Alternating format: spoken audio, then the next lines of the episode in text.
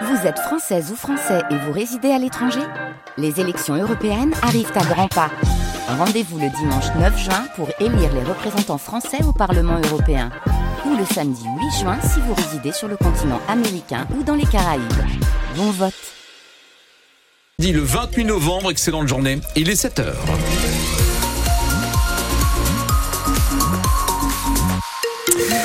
Déjà de grosses perturbations sur les routes ce matin, de très gros ralentissements sur l'autoroute A25, notamment dans le sens Dunkerque vers Lille avec 40 minutes de temps de parcours en plus. Il y a beaucoup de monde. 10 km de bouchons, 25 à 30 minutes en plus sur l'autoroute 1 dans le sens Paris vers Lille. Pas d'accident pour le moment, reste particulièrement vigilant. Thomas Schoner, la météo. Bonne nouvelle, les éclaircies reviennent aujourd'hui. Oui, une journée largement moins pluvieuse, quelques rares averses encore possibles ce matin dans le Calaisie, mais tout va s'éclaircir ensuite dans le courant de la journée. Moins de pluie, mais des températures qui baissent petit à petit entre 2 et 6 degrés ce matin, pas plus de 5 à 7 degrés cet après-midi. Thomas Schoner, le lycée Vers-Ouest de Lille va-t-il perdre son contrat d'association avec l'État? C'est une question que l'on se posait dès hier matin, mais le scénario désormais se précise avec ce vote. Selon une source qui a suivi les échanges, la commission qui s'est réunie hier pour se prononcer sur ce dossier a voté pour que soit résilié ce contrat qui signifie pour un établissement privé à la fois subvention et reconnaissance. Le lycée Averroès de Lille, plus grand lycée musulman de France avec 500 élèves, un établissement qui est mis en cause par le préfet du Nord pour ses financements, mis en cause aussi pour un cours d'éthique musulmane jugé problématique. Les avocats qui ont participé à la réunion d'hier dénoncent une mascarade. Odile Senelard, vous avez rencontré devant la préfecture des élèves et des parents venus soutenir l'établissement. Fouad Noah est en terminale au lycée Averroès. Elle tient à défendre son lycée et ne comprend pas les attaques dont il fait l'objet. Moi, je suis ici pour avoir mon bac, pour avoir des bonnes notes. En fait, on a un lycée normal, avec, des élèves normaux. On est en droit, en fait, d'étudier comme tout le monde. C'est vraiment mixte, il y a la mixité. Euh, moi, par exemple, je suis pas voilée. Est-ce qu'il y a un problème? Non. Voilà. Normal, c'est le terme qui revient aussi dans le témoignage de Naji Belachmi, un ancien élève d'Averroès, aujourd'hui ingénieur informatique, qui lui non plus ne comprend pas ces accusations. D'où ça sort? D'où ça sort? C'est jamais j'ai ressenti quoi que ce soit de, de ce qui est raconté. C'est des inventions, je vous le dis. Je l'ai vécu par rapport à un lycée normal. On a exactement les mêmes valeurs. Leïla Mouzoun est parent d'élèves. Ses deux filles sont dans le groupe scolaire Averroès. Ce qu'on voit, ce qu'on lit un peu partout, c'est pas du tout la réalité. C'est pas ce qu'on vit nous à l'intérieur en fait. Je suis représentante de parents d'élèves depuis plusieurs années et je ne le serais pas s'il y avait euh, ce genre de problème dont on parle tout le temps. On monte pas la tête aux élèves avec des valeurs contraires à celles de la République.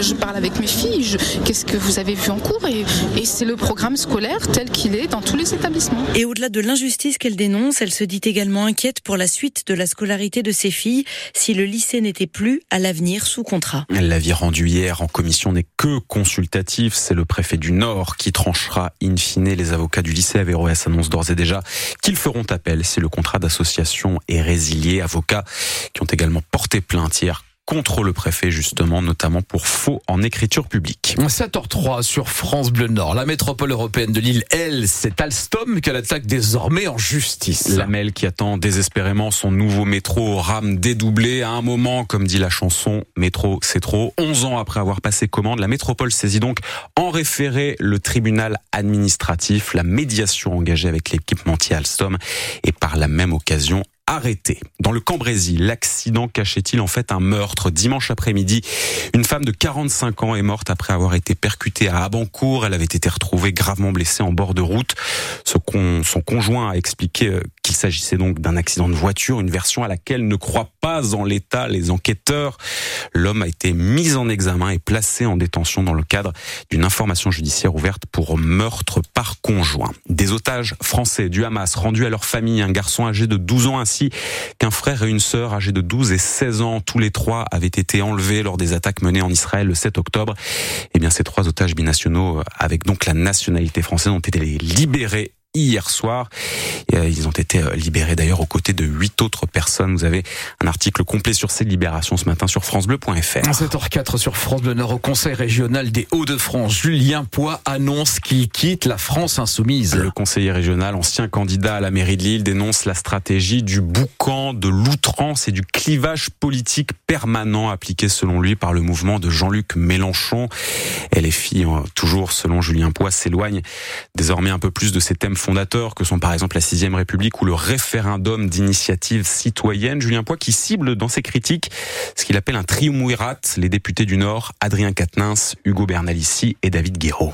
Au niveau local, il y a un verrouillage très clair de la discussion. Oui, il y a un triumvirat qui a pris euh, le pouvoir, euh, un triumvirat parlementaire qui joue à la guerre féodale. Cette euh, façon de faire n'est pas la mienne. On avait signé en 2016 pour un mouvement d'émancipation, un mouvement qui devait former les citoyens, les faire rentrer dans l'engagement, les mobiliser. Je n'ai pas signé pour me livrer un remake de Game of Thrones ou euh, à une guerre euh, féodale entre les élus, qu'ils soient locaux ou nationaux. Donc aujourd'hui, je reprends ma liberté, j'aurai une parole libre, mais très clairement ancrée à gauche, pour l'écologie, pour la démocratie directe, puisque c'est un cheval de bataille que l'on porte depuis très longtemps, mais je ne veux plus participer à cette comédie qui euh, renforce le discrédit de la politique. Julien Poix, qui est donc désormais ex-France Insoumise au Conseil régional des Hauts-de-France. Le Pas-de-Calais maintenu ce matin en vigilance orange crue à la station de Rec dans l'Audomarois. Le niveau de l'AM ne fait euh, quasiment que monter depuis maintenant 24 heures. La Canche reste également sous surveillance. La Liane, en revanche, dans le Boulonnais, repasse ce matin en vert. À 8h moins le quart, tout à l'heure, nous serons en direct avec Bertrand Ringot, maire de Gravelines et président des Watring. Nous lui demanderons comment l'institution va-t-elle s'adapter à ces crues et à la nouvelle donne climatique. Et puis un nouveau sponsor débarque sur le marché de la compétition cycliste mondiale. Eric nous a donné la bonne réponse il y a 10 minutes. À partir de la saison prochaine, c'est donc Decathlon ah. qui sponsorisera la formation AG2R la mondiale. Il faudra donc dire dans quelques semaines l'équipe Decathlon AG2R la mondiale. Cette arrivée, elle signifie pour cette formation un budget augmenté de 3 millions d'euros. Elle signifie signifie aussi que les coureurs rouleront bientôt sur des vélos Van Riesel, la marque de vélos premium de Decathlon, marque nordiste à 7h30 tout à l'heure. Stéphane Barbero nous racontera d'ailleurs les coulisses de cette annonce, annonce faite en grande pompière au Between Village de Lille qu'est-ce que cela fait de se voir à la télévision quand une fiction est adaptée de faits réels. Sur France 2, hier soir, les deux derniers épisodes de la série Sambre ont été diffusés, série qui revient et qui raconte les viols ainsi que les agressions sexuelles commis par Dino Scala pendant 30 ans. Le commandant Vinclair dans la série qui arrête le violeur de la Sambre s'appelle dans la vraie vie Frank Martins, ancien chef de la brigade criminelle de Lille. Il a regardé, figurez-vous, attentivement chaque épisode de la série. Voilà ce qu'il en a pensé trouvé que c'était une série qui était très bien faite, très très bien jouée. Les, comédiens sont excellents. Ça reproduit très bien l'ambiance euh, de ce que j'ai pu connaître, euh, autant au niveau euh, de la géographie des lieux, de, la population, du traumatisme que ça a pu créer dans la région. Mon personnage, je savais très bien qu'il allait pas coller à mon image, tant physique, au niveau du caractère, etc. On est différents. En revanche, l'enquête telle qu'il amène, telle qu'il a conduit, et les ressorts de l'enquête tels qu'ils sont montrés sont très proches de, ce que j'ai pu connaître. Si ce n'est que dans ce personnage, il y en a plusieurs, en fait. Notamment, il y a deux archivistes, deux femmes qui suivaient cette affaire depuis 30 ans, et puis quelques collègues aussi. Après, c'est difficile, en quelques heures, reproduire le travail de dizaines d'années, mais il n'y a pas de, je n'ai pas été trahi. Moi, je ne ressens pas de trahison par rapport à, ce qu'on a pu vivre et faire. Franck Martins, ancien chef de la brigade criminelle de Lille, qui est donc dans la série Le Commandant Vinclair qui arrête Bruno Scala. La série Sombre, c'est donc terminé. En tout cas, en prime time le soir sur France 2. En revanche, la série est disponible, bien évidemment, en replay.